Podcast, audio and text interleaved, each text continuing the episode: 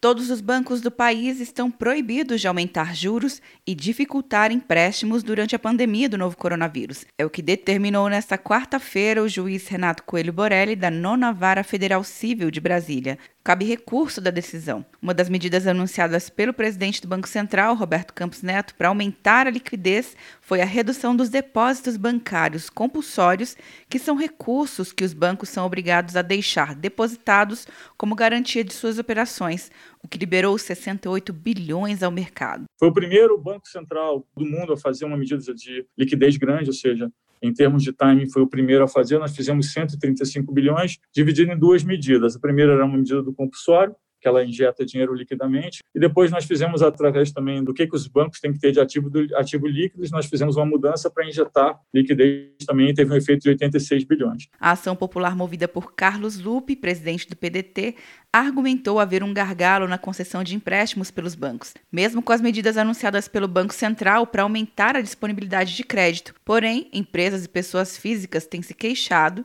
de dificuldades para renegociação de dívidas e da cobrança de juros mais caros em novas operações de crédito. O juiz entendeu que a liberação de compulsórios pelo Banco Central deveria ter sido combinada com exigências que facilitassem a obtenção de crédito durante a pandemia.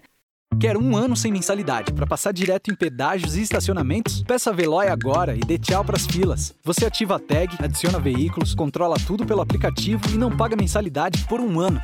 É por tempo limitado. Não perca. Veloy. Piscou, passou. De Brasília, Luciana Castro.